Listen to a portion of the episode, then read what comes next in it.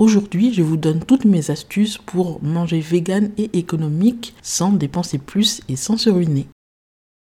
Salutations à tous et à toutes, vous écoutez Maïcha Nutrition Cuisine, le podcast spécialisé dans la nutrition, cuisine et lifestyle afro-végétal sur toutes vos plateformes de podcast.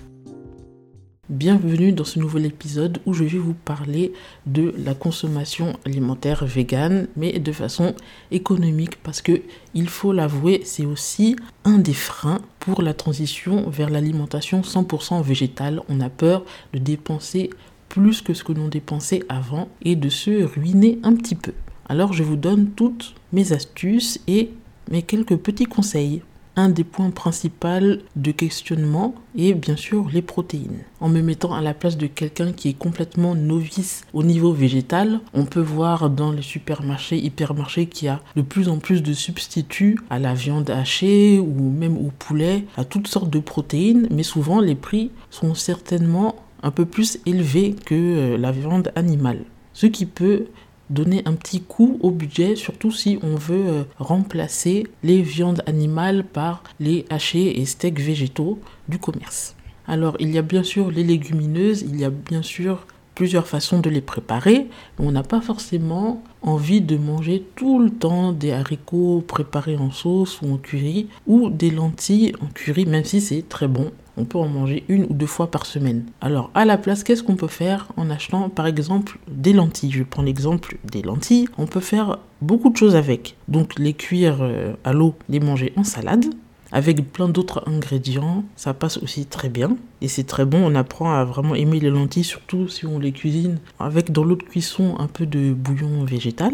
On peut les cuisiner aussi en curry, mais on peut aussi en faire du haché végétal. Après ça, c'est des petites choses à connaître et donc que je partage avec vous, que j'ai appris à faire avec le temps. En les mixant un petit peu, après les avoir cuites, avec des champignons qui sont un peu sautés à l'huile.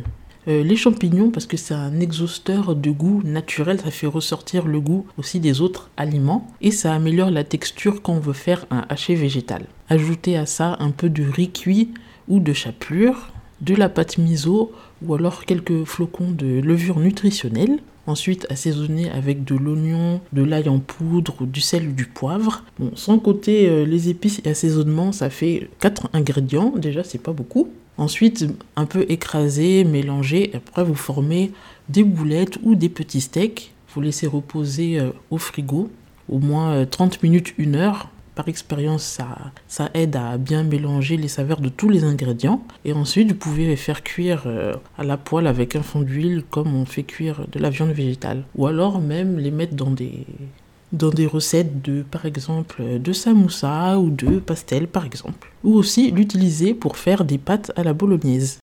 Ensuite, ben, au niveau du goût, ça n'aura pas forcément le goût des lentilles mélangées avec des champignons. En fait, ça donne un mélange qui crée une saveur homogène et c'est très bon, surtout si on rajoute un peu de paprika fumé. Ça donne un, petit goût euh, un peu de barbecue. Parce que le paprika fumé, c'est du paprika qui a été fumé au feu de bois. Et c'est très très agréable au goût.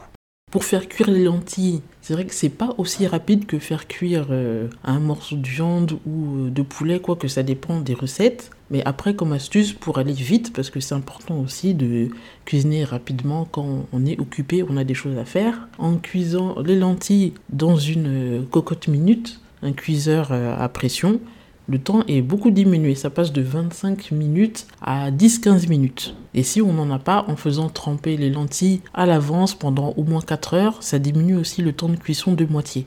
Ça, c'est pour les lentilles vertes et les lentilles blondes. Si vous achetez des lentilles corail, le temps de cuisson est encore plus rapide, c'est maximum 10 minutes.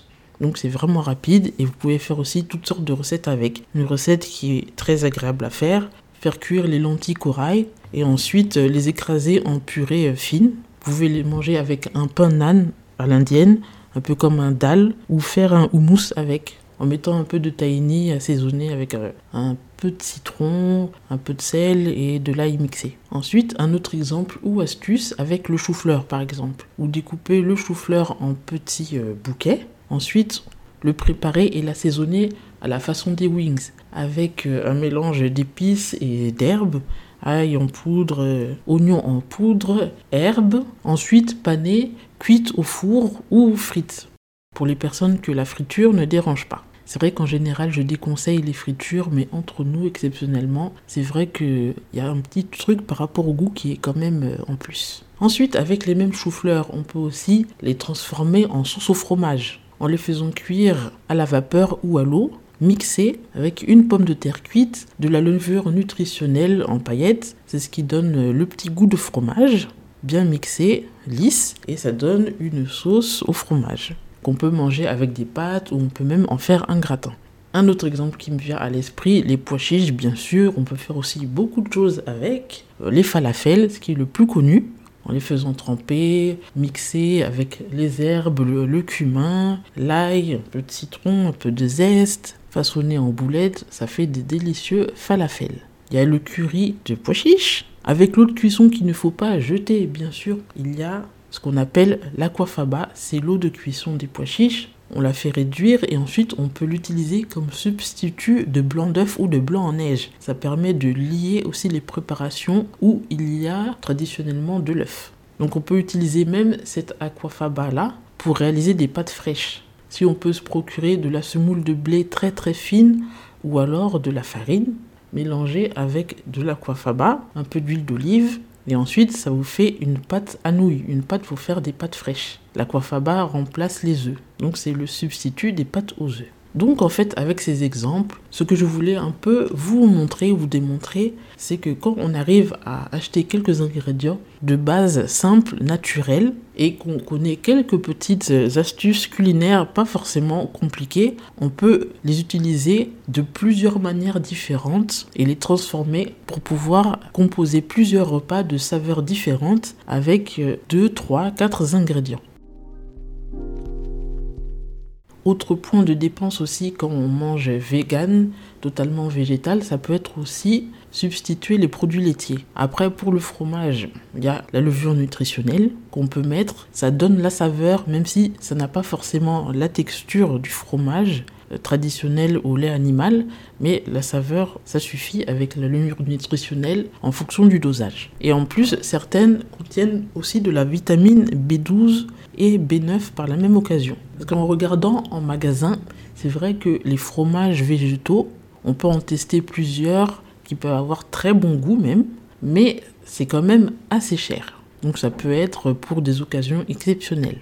Ou on peut les faire soi-même si on prend le temps en faisant plusieurs tests. Sinon, il y a aussi les laits végétaux qu'on appelle boisson végétale exactement en magasin, mais qu'on a l'habitude d'en consommer beaucoup, surtout avec ceux qui sont enrichis en calcium, à la semaine ou au mois pour les courses, ça peut faire quand même un petit budget. Le lait végétal le moins cher, souvent que j'observe, c'est toujours soit le lait d'avoine ou le lait de soja. Mais après, ce qui est bien, c'est qu'on peut les faire aussi soi-même.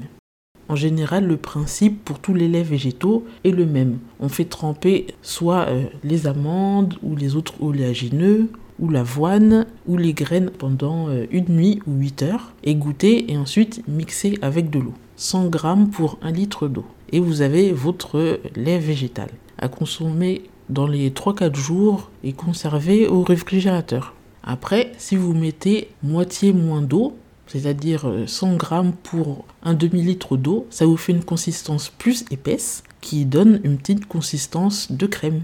Ça, c'est aussi une autre astuce. Alors par contre, ce ne sera pas comme dans ceux du commerce, dans le sens où il n'y aura pas le calcium ajouté. Mais dans ce cas-là, pour euh, le calcium, il faudra juste, euh, par exemple, manger une portion en plus de brocoli ou de légumes verts, car ils contiennent beaucoup de calcium également, ou même de, de tahini ou de graines de sésame, qui a aussi beaucoup de calcium. Donc voilà, ce sont quelques astuces euh, simples à base de produits euh, frais, naturels.